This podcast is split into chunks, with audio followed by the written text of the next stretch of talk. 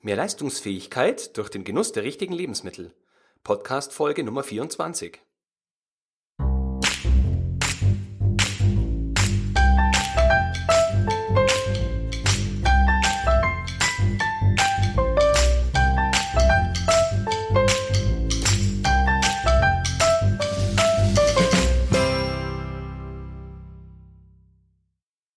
Hallo und ganz herzlich willkommen zu einer neuen Episode des Podcast Qualitätsmanagement on Air. Ich freue mich, dass Sie auch in dieser Woche wieder mit dabei sind. Heute gibt's mal wieder ein Experteninterview und zwar durfte ich diesmal Frau Dr. Sabine Paul interviewen. Das Motto von Sabine Paul lautet Wecke und genieße, was von Natur aus in dir steckt. Sie ist Molekular- und Evolutionsbiologin und Expertin für genussvolle Gehirnfitness und Stressschutz nach dem Vorbild der Natur.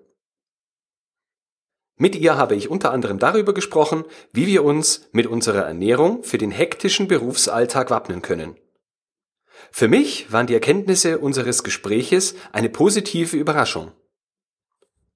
Das Interview dauerte insgesamt über eine Stunde und deshalb habe ich mich dazu entschlossen, das Interview in zwei Teile aufzuteilen. Den zweiten Teil gibt's dann in der nächsten Woche. Die Shownotes zu dieser Folge mit allen Links und Dingen, über die wir gesprochen haben, finden Sie unter www.q-enthusiast.de Podcast Folge 024. Doch jetzt auf zum ersten Teil des Interviews mit Dr. Sabine Paul. Frau Dr. Sabine Paul, ich heiße Sie ganz herzlich im Interview willkommen und freue mich, dass Sie sich Zeit nehmen. Hallo Herr Frankel, herzlichen Dank für die Einladung. Ich bin sehr gern bei Ihnen im Podcast zu Gast. Ja, es geht ja heute um ein sehr spannendes Thema auf Ihrer Internetseite. Äh, ja, die Internetseite heißt ja Nervenpower und insofern bin ich sehr gespannt, was Sie zu dem Thema sagen können. Ich möchte Sie zu Beginn bitten, dass Sie sich schnell den Hörern kurz vorstellen. Wer sind Sie, was machen Sie und was sind so Ihre Kernkompetenz? Sehr gerne. Ich bin von Hause aus Biologin und habe mich spezialisiert auf die Thematik, äh, wie kann man sein Gehirn auch unter Stress in Bestleistung bringen. Und äh, da liefert uns die Biologie sehr spannende Erkenntnisse dazu. Und ich war 13 Jahre, über 13 Jahre auch als Führungskraft in verschiedenen Unternehmen. Dort vom internationalen Großkonzern bis zum Mittelständler für Diagnostik und thematisch eigentlich immer im Bereich Gesundheit, Ernährung, Medizin an diesen Schnittstellen unterwegs. Und da bietet sich das auch relativ schnell anzusehen, was kann man denn mit Ernährung erreichen bezüglich Gesundheit, das kennt man, aber auch bezüglich Gehirnleistung und da jenseits von dem, was man so klassisch als äh, Brain Food kennt, ähm, sondern da wirklich mal in die Tiefen zu steigen und zu schauen, wie können wir biologisch gesehen unser Gehirn in Bestform bringen und dazu, wenn man ein bisschen eingestiegen ist, merkt man auch, so ganz ohne Stressmanagement geht das nicht. Und von daher sind diese beiden Themen bei mir ähm, vereint. Ansonsten bin ich inzwischen freiberuflich, habe mein eigenes Institut, berate Unternehmen zu dieser Thematik, gebe Workshops, äh, Seminare für Führungskräfte, auch für Assistenz und äh, biete online sehr viele Webinare und auch Online-Kurse an, so dass Menschen, die deutschsprachig sind, von überall sich einklinken können. Und das hatte ich schon von Ibiza über Thessaloniki. Also es ist ganz wundervoll, dass wir ähm, sowohl live als auch online da zusammenkommen können. Wow. Klingt beeindruckend. Wie kamen Sie denn dazu, dass Sie sich genau in diese Richtung spezialisieren? Biologie ist ja ein weites Feld, wobei ich auch sagen muss, das Thema klingt für mich so, als ob ganz viele Menschen Bedarf daran hätten. Haben Sie sich dann nach dem Bedarf orientiert oder was war so Ihr Beweggrund, das zu ihrer Leidenschaft zu machen? nee, überhaupt nicht. Das ging mit 16 Jahren schon los. Da denkt man über den Bedarf zukünftiger Kunden überhaupt nicht nach. Okay. Ähm, ich hatte schlichtweg eine Petrischale gesehen mit äh, wundervoll farbigen Pilzen und bin in dem Artikel, um, den es da ging, darauf gestoßen, äh, wie toll Mikroorganismen sind, die entweder uns unglaublich köstliche Nahrungsmittel liefern, sowas wie Käse, Wein, Salami und Und äh, da ich schon immer gerne gegessen habe, passte das schon mal ganz gut. Und gleichzeitig äh, wurde darauf verwiesen, ja, dass sie sehr hilfreich sein können, zum Beispiel bei der Antibiotikaproduktion. Und das fand ich enorm spannend. Also, dass wir ähm, hilfreiche Mikroorganismen haben, weil die meisten ja nur dran denken, dass uns Bakterien, Viren, Pilze krank machen könnten. Und das hat in mir sofort die Leidenschaft entfacht, mich mit diesem Thema auseinanderzusetzen. Da sehen Sie schon die Verbindung von Ernährung, äh, Gesundheit, Krankheit, ähm, war da schon mit 16 einfach da. Okay, da muss ich gleich eine Frage einschieben, die so nicht geplant war. Ja.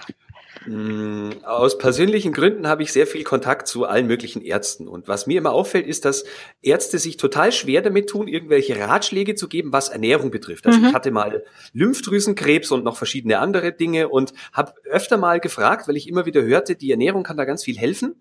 Was soll ich denn essen? Was kann das Ganze irgendwie unterstützen? Und da sind die Ärzte meistens blank und sagen, wir sind froh, wenn sie dann überhaupt was essen, wenn sie so krank sind. Da können wir nichts Spezielles empfehlen. Warum tun sich da Ärzte oder Mediziner so schwer damit? Wissen Sie das? Ja, das hat einen ganz einfachen Grund. Das ist natürlich nicht im, in der Ausbildung angelegt, der Mediziner. Mhm. Also da ist selbst äh, die klassischen Stoffwechselvorgänge, äh, sowas wie Verdauung, das ist dann so ein Nebenthema in der Physiologie, aber es wird da ja mehr der Fokus drauf gelegt, was weiß ich, beim Chirurgen, ja, wie repariere ich äh, das kaputte Knie oder ähm, solche Dinge, die beschäftigen sich normalerweise nicht damit. Es muss schon ein Facharzt für Ernährungsmedizin dann sein, der sich überhaupt mit dem Thema Ernährung näher beschäftigt. Das ist in der Grundausbildung der Mediziner gar nicht vorgesehen. Also außer jetzt so klassischen ähm, Deutsche Gesellschaft für Ernährung, Ratschlägen, mit denen die aber dann auch ganz schnell an ihre Grenzen kommen, weil das in der Regel eben nicht funktioniert. Okay ja, umso wichtiger, dass es dann Experten wie Sie gibt. Ja, das, äh, es ist eigentlich schade, dass es die Mediziner nicht wissen. Ja, also es gibt natürlich einige, die sich äh, aus eigenem Interesse da dann auch fortbilden. Ähm, es wäre natürlich schön, wenn sie sich damit gut auskennen würden, weil es einfach sehr wichtig ist, dass man bei äh, den verschiedenen Krankheiten auch weiß, wie man mit der Ernährung helfen kann. Und manches löst sich auch ganz einfach auf, wenn man weiß, ähm, was da zum Beispiel im Darm passiert und warum Menschen mhm. plötzlich keine Milch äh, vertragen mehr oder warum sie auf histaminhaltige Nahrungsmittel plötzlich reagieren und Ausschläge bekommen. Es gibt für viele Dinge sehr einfache Lösungen und das wissen die Mediziner oft nicht, weil sie diese Zusammenhänge so nicht gelernt haben. Und das finde ich ehrlich gesagt sogar dramatisch, aber es, so ist es leider. Klar, weil es halt auch einfach und eine günstige, in Anführungsstrichen günstige Variante wäre, dass der Verbraucher, also der, der Patient, ja. der später Verbraucher ist, sich dann auch selber helfen kann. Genau, und das, äh, die Dinge liegen oft beieinander und es ist äh, meistens ist es auch nur eine kurze Zeit, wo man vielleicht mal eine Ernährung an einem bestimmten Punkt äh, umstellt oder auf bestimmte Punkte achtet. Das ist in der Regel nicht lebenslang. Also es gibt ein paar mhm. Ausnahmen, aber meistens sind es temporäre Geschichten. Und ich kenne enorm viele Menschen, die gehen jahrelang von einem Arzt zum anderen und man findet die Ursachen nicht, weil eben diese Zusammenhänge nicht bekannt sind. Und mhm. das ist, um vielleicht den Bogen auch zu schlagen zu dem, was im Gehirn passiert, genau das Gleiche. Also wir versuchen alle möglichen Dinge, um uns wach zu halten und fit zu halten oder greifen dazu Psychopharmaka im schlimmsten Fall. Dabei gäbe es sehr einfache und sehr genussvolle Methoden, um da zu Top-Leistung zu kommen. Mhm. Okay. Wie früh muss ich denn damit quasi anfangen? Also ähm, es ist wahrscheinlich zu spät, wenn ich sage, ich bin jetzt in der Stresssituation, jetzt fange ich da an, meine Ernährung irgendwie umzustellen. Ähm, das ist ja ganz viel Gewohnheit, die man am besten sich vorher schon antrainiert haben soll, damit es dann gar nicht erst zu dieser Situation in einer Spitzenleistung kommt. Was machen die Menschen, denen sie helfen, da meistens schon falsch?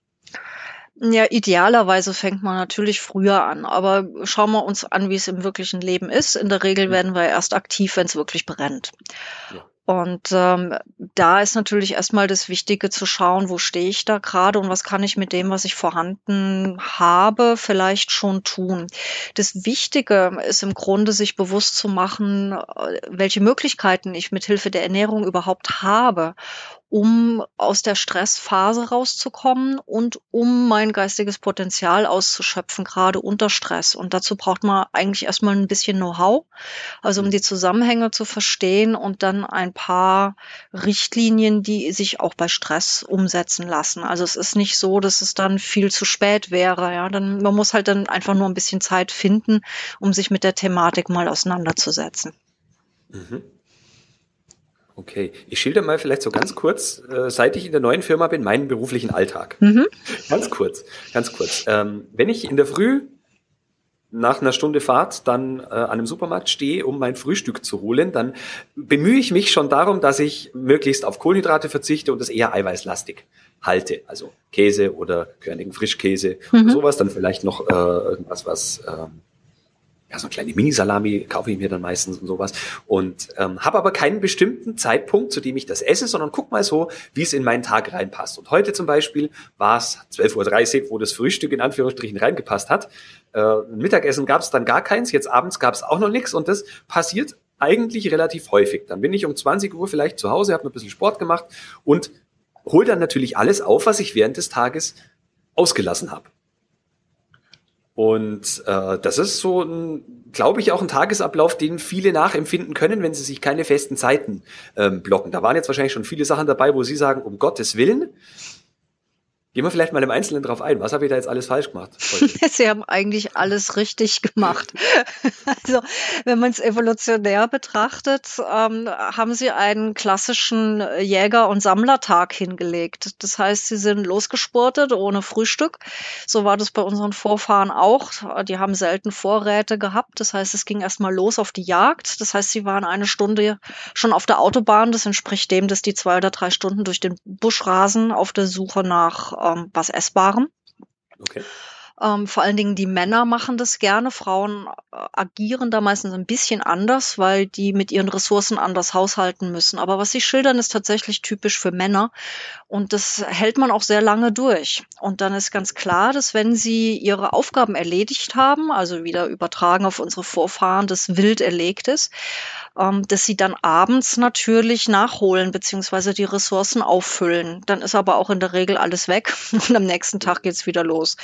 Und insofern hat sich eigentlich in den letzten zwei Millionen gar nicht so viel verändert. Das ist eine Lebensweise und auch eine Ernährungsweise, die vor allen Dingen Männer gewohnt sind. Die Frauen hatten da immer klassischerweise ein bisschen andere Zugriffsmöglichkeiten. Wenn sie zum Sammeln unterwegs waren, gab es über den Tag verteilt immer wieder mal Kleinigkeiten.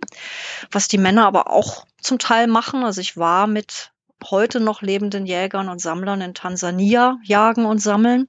Und die haben dann zwischendrin auch mal was vom Strauch gepflückt. Das heißt, äh, das, was wir so klassisch als äh, Snacken kennen, gibt's dort auch. Aber die Hauptmahlzeiten sind tatsächlich auch erst abends oder nach einer größeren Jagd, also nach einer größeren Anstrengung würde vielleicht dem Mittagessen bei uns auch entsprechen.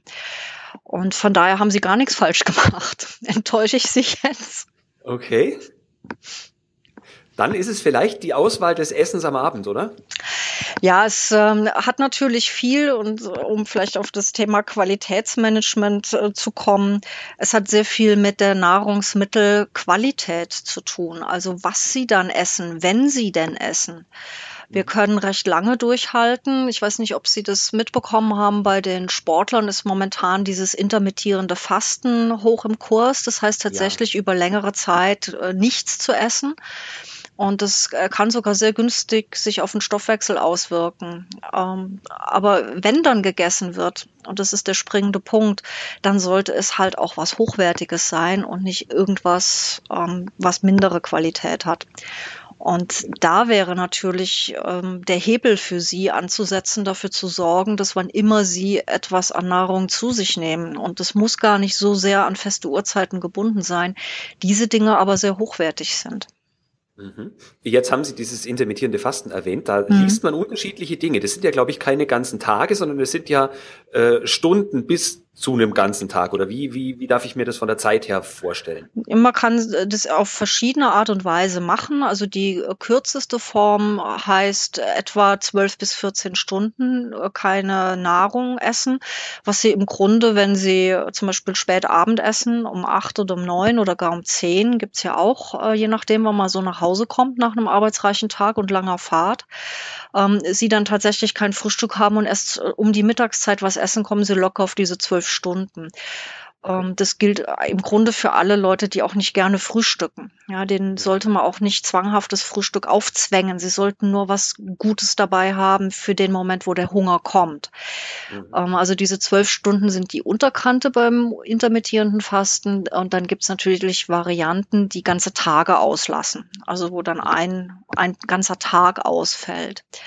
Und das äh, ja, also aus meiner Erfahrung macht es Sinn, danach zu gehen, wie der eigene Körper reagiert. Es gibt Menschen, die können das mit ganzen Tagen sehr gut und es gibt andere, die brauchen ähm, dann doch häufiger mal wieder Nahrungszufuhr. Die kommen mit ganzen Tagen als Aussetzer nicht gut zurecht und dann sollten die die andere Form wählen. Okay. Also wenn ich Sie richtig verstehe, dann plädieren Sie gar nicht unbedingt dafür, dass man sagt, man hat drei geregelte Mahlzeiten am Tag, hat die immer zur selben Uhrzeit, äh, nimmt sich dann bewusst auch die Pausen und isst nicht zum Beispiel am PC, wo man noch nebenher E-Mails bearbeitet, äh, sondern man kann das ruhig seinem eigenen Tagesablauf auch anpassen und sollte halt gucken, dass die Qualität dessen, was man isst, auch entsprechend ist. Also den, den letzten Teil, richtig, die Qualität soll stimmen, wenn man isst. Ähm, ja. So ganz einfach ist es nicht. Also wenn Sie tatsächlich nur den Rhythmus hätten, dass Sie essen, wann Sie Hunger haben, mhm. dann wäre es im Grunde ähm, ideal, aber das ist ja im normalen Arbeitsalltag nicht der Fall, sondern wir sind ja eher davon getrieben, wann endlich mal Zeit zum Essen bleibt. Ja. Äh, das ist physiologisch nicht ideal. Mhm. Ähm, das heißt, wenn Sie zwischendrin Hunger haben, aber nicht dazu kommen oder dann zum Keksteller greifen, weil es das einzig Verfügbare ist in dem langen Meeting, dann sind Sie suboptimal versorgt. Und das hat tatsächlich Auswirkungen auf zwei Dinge. Ähm, das eine ist, dass wir äh, unsere innere Uhr tatsächlich auch über das äh, Essen, die Mahlzeiten und die Uhrzeiten justieren. Das heißt, sie kommen unter Umständen, wenn sie da ein empfindlicher Typ sind, schnell aus dem Takt. Das kann auch Schlafprobleme verursachen, unter anderem. Und es mhm. kann sie stressanfälliger machen. Und das Zweite ist, ich hatte jetzt einfach nur mal die Qualität in den Raum geworfen, aber es gibt tatsächlich ganz bestimmte Nährstoffe, die wir essen müssen, damit wir überhaupt Gehirnbotenstoffe bilden können. Also mal ganz plakativ gesagt, ohne diese Nährstoffe, wenn Sie die nicht zu sich nehmen, wenn die in dem Keksteller fehlen, dann herrscht Funkstille im Hirn.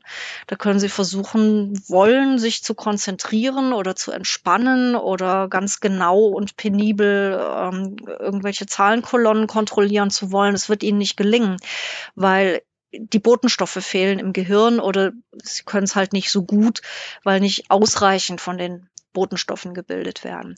Und von daher ist die Qualität ein Punkt, aber auch die Auswahl der Nahrungsmittel ein anderer Punkt.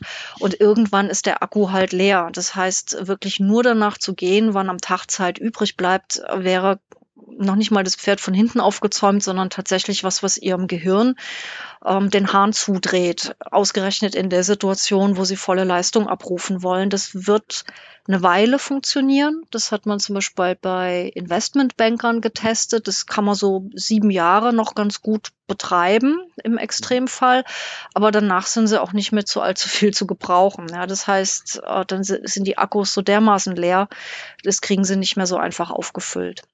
Also von daher, ähm, nein, wir brauchen nicht Punkt 7, Punkt 12, Punkt 19 Uhr das Essen, aber es hilft uns, einen bestimmten Rhythmus zu haben, ähm, auch um unseren Schlaf zu strukturieren und es hilft uns vielleicht auch, die richtigen Nahrungsmittel auszusuchen und nicht wahllos zu irgendwas zu greifen. Okay. Sie haben jetzt die richtigen Nahrungsmittel erwähnt. Sie haben gesagt, hohe Qualität und bestimmte Stoffe brauchen wir, damit im Kopf nicht das Licht ausgeht. Mhm. Äh, nennen wir das Kind doch mal beim Namen. Was sind denn die Dinge, wo wir uns, wir uns am besten ernähren sollen? Ich könnte es jetzt biochemisch machen, das werden Sie aber auf keinem Lebensmittel finden, weil da in der Regel nicht zum Beispiel draufsteht, reich an Tryptophan.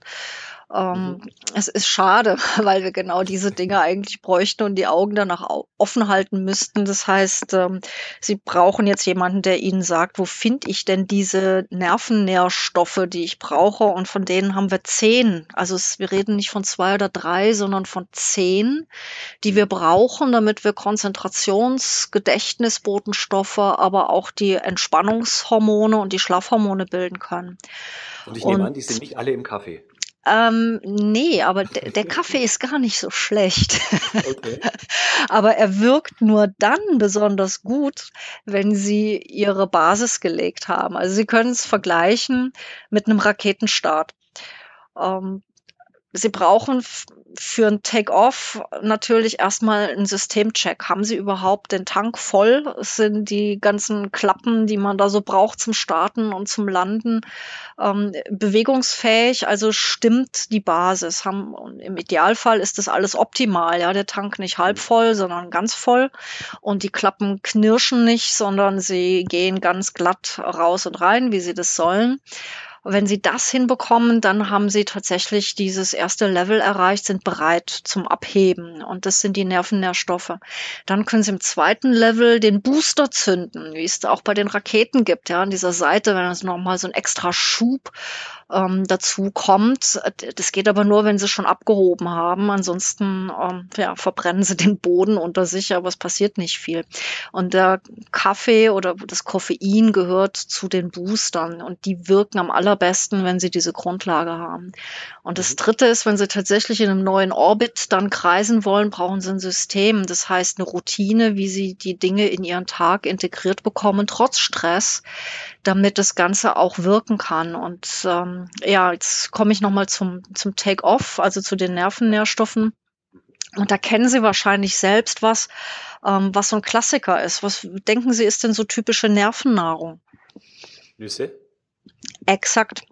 Die sind nahezu perfekt weil sie nicht nur die benötigten Vitamine, Mineralstoffe und Aminosäuren haben, sondern auch noch die richtigen Fette die in die Gehirnzellen auch eingelagert werden und die schön flexibel machen, so dass wenn sie richtig doll feuern wollen im Gehirn, ähm, das dann tatsächlich auch ganz schnell ähm, funktioniert. Mhm. Und das Einzige, was den Nüssen so ein bisschen fehlt, ist das Vitamin B12. Das ist halt nur in tierischen Produkten drin. Mhm. Aber ansonsten sind Nüsse quasi perfekt. Okay, da habe ich jetzt nur leider das Problem. An meinem Arbeitsplatz sind Nüsse verboten wegen den Allergenen. Die muss ich also zu Hause essen. Oder vielleicht im Auto, wenn Sie unterwegs Oder im Auto, ja, richtig, ja, das stimmt. Ja, also es, äh, ich weiß nicht, wie Sie das machen, wenn Sie aus dem Haus gehen oder wie das Ihre Hörer tun. Ähm, ich mache immer so einen kleinen Check. Hast du dein Portemonnaie? Hast du deinen Schlüssel? Hast du dein genau. Handy dabei? Richtig, Und ja. es gibt noch eine weitere Sache, die ich immer checke. Hast du deine rote Box dabei? Ist jetzt nicht das rote Telefon, aber es kommt dem nah. Ähm, das ist einfach eine kleine Box, in dem Fall rot. Und da drin sind Nüsse und Trockenfrüchte, die ich mir unterschiedlich mixe.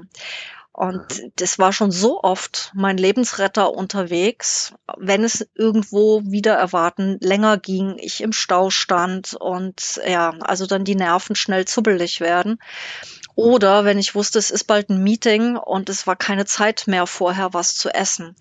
Und das sind Dinge, die sind leicht, die zerfließen ihnen nicht. Im Sommer können sie überall mit hintransportieren, die werden auch nicht schlecht.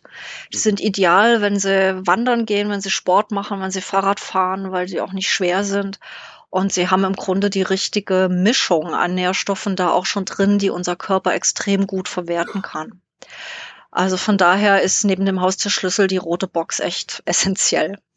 Okay, ist es dann egal, welche Nüsse oder gibt es vielleicht sogar schon, Sie sagen, Sie stellen sich das zusammen, gibt mhm. es vielleicht sogar schon ein Produkt, das man im Supermarkt findet, wo Sie sagen, das passt von der Zusammensetzung, von der Qualität, da könnte ich, wenn ich faul bin, gleich zu dem greifen und habe dann nicht das günstigste Studentenfutter ausgewählt? Ähm, naja, es kommt drauf an, was Sie brauchen. Wenn ich in meinen Workshops so rumfrage, dann gibt's äh, überproportional häufig Menschen, die sagen, oh, bei Stress, da lieb ich Cashewkerne. Und da könnte ich mich dubbelig dran essen. Da ist ganz schnell mal so eine Packung leer. Ja. Das ist auch kein Wunder, weil genau in den Cashewkernen tatsächlich enorm viel von diesen Nervennährstoffen konzentriert drin ist.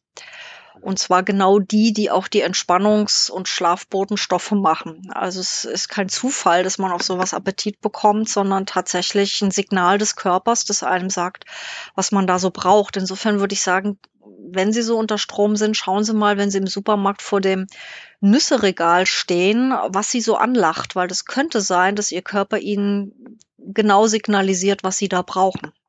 Mhm. Ähm, an sich sind Cashewkerne, Walnusskerne, Mandeln ähm, oder auch Sesamsamen, aber die isst man normalerweise nicht so, ähm, ziemlich optimal, was die Zusammensetzung angeht. Aber Sie können auch andere Nüsse nehmen. Also es, ähm, wenn Sie sie mischen, haben Sie im Grunde von allen die Vorteile dann im Laufe der Zeit vereint. Mhm. Ist es dann egal, ob ich die ähm, Herrgott, wie heißt ähm, Jetzt fehlt mir das Wort. Ah, ob die geröstet sind oder nicht. Das ist ein bisschen mehr eine Geschmackssache. Es gehen natürlich ein paar Nährstoffe beim Rösten verloren, aber nicht so wahnsinnig viele.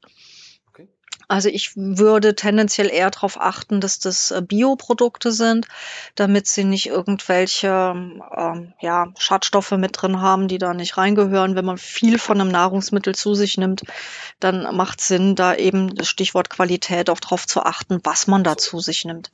Aflatoxine bei Pistazien oder solche Sachen. Ja, das ist natürlich auch immer, das kann auch bei Bioprodukten äh, leider vorkommen, das ist gar nicht mal so selten. Ähm, aber das äh, spricht sich relativ schnell rum. Äh, die Kontrollen sind da ziemlich gut. Ich glaube, ich spreche da mit Menschen, die für solche Dinge auch zuständig sind.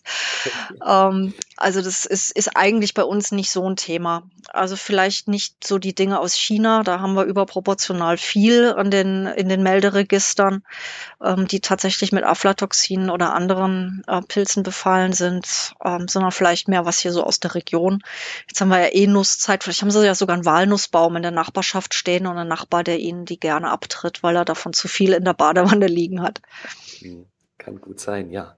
Wie viel von den zehn Inhaltsstoffen kriegen wir denn über die Nüsse?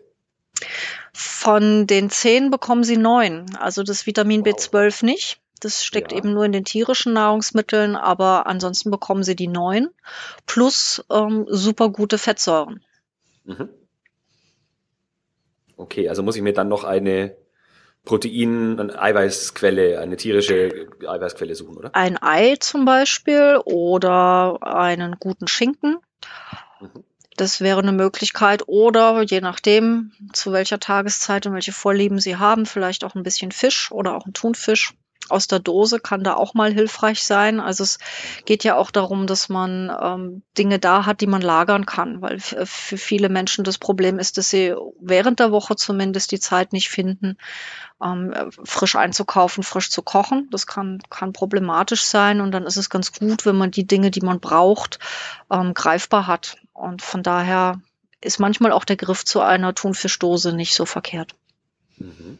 Okay, bisher klang es ja ganz einfach. Wenn jetzt jemand sagt, aber für mich ist die beste Nervennahrung Schokolade, was antworten Sie dem denn? er macht auch alles richtig. Zumindest wenn es eine hochprozentige ist. Also viel äh, hoher, hoher, hoher Kakaoanteil, Kakao weil sie auch in den Kakaosamen, also Nüsse und Samen, dazu zählen auch zum Beispiel Kürbiskerne oder Sonnenblumenkerne, aber eben auch die Kakaobohne, sind extrem reich an den Nervennährstoffen. Und dann haben sie natürlich zusätzlich in der Schokolade noch ein bisschen Zucker, äh, was schnelle Energie gibt, gerade bei Stress sehr wichtig. Und dann durch die Kakaobutter auch Fette. Fette liefern sehr viel Energie, nicht schnell, aber viel. Und auch das brauchen wir unter Stress äh, sehr häufig. Und insofern ist die Schokolade nicht umsonst bei vielen Menschen der Renner, äh, wenn man Energie braucht oder in stressreichen Zeiten ist.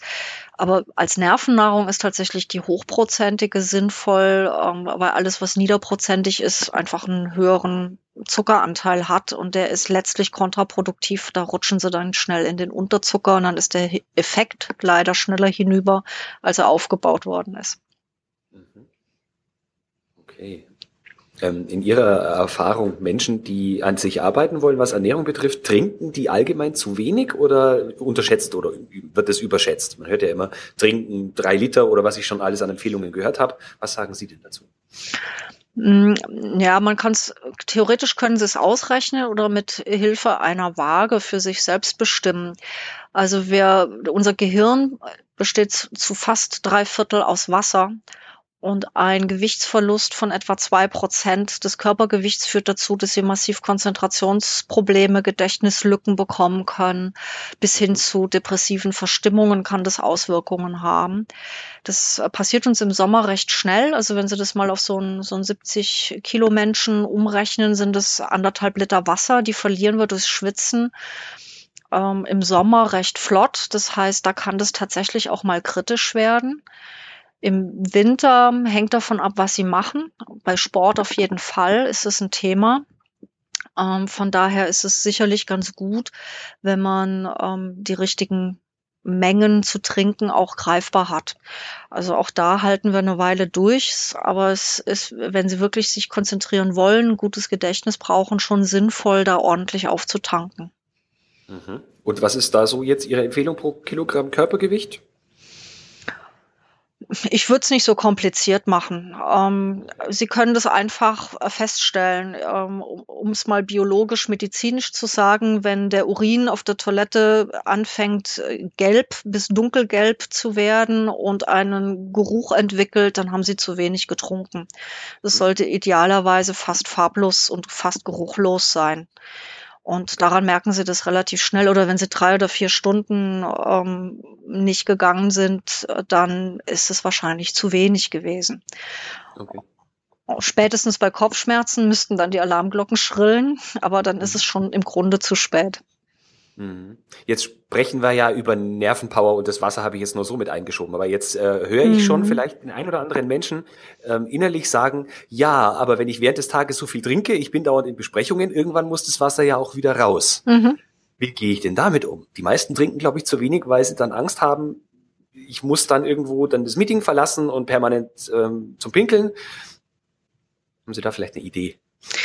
Naja, die Frage ist, ohnehin sind Meetings, die länger als eine Stunde gehen, überhaupt produktiv? Warum wird da keine Pause gemacht? Ähm, ich kenne das inzwischen von vielen Tagungen und Konferenzen. Das wird dann die Biopause genannt und das hat tatsächlich äh, die Möglichkeit, auf die Toilette zu gehen, mal das Fenster aufzumachen, dass alle mal aufstehen können. Das ist für die Produktivität enorm wichtig. Und wenn Sie das, also sehe ich mit als eine der wichtigsten Aufgaben auch als Führungskraft an. Also spätestens, wenn man im eigenen Team die Meetings organisiert, genau für solche Dinge zu sorgen. Also zwei, drei Stunden kann kein Mensch konzentriert in einer Besprechung sitzen. Sie sind nicht effektiv.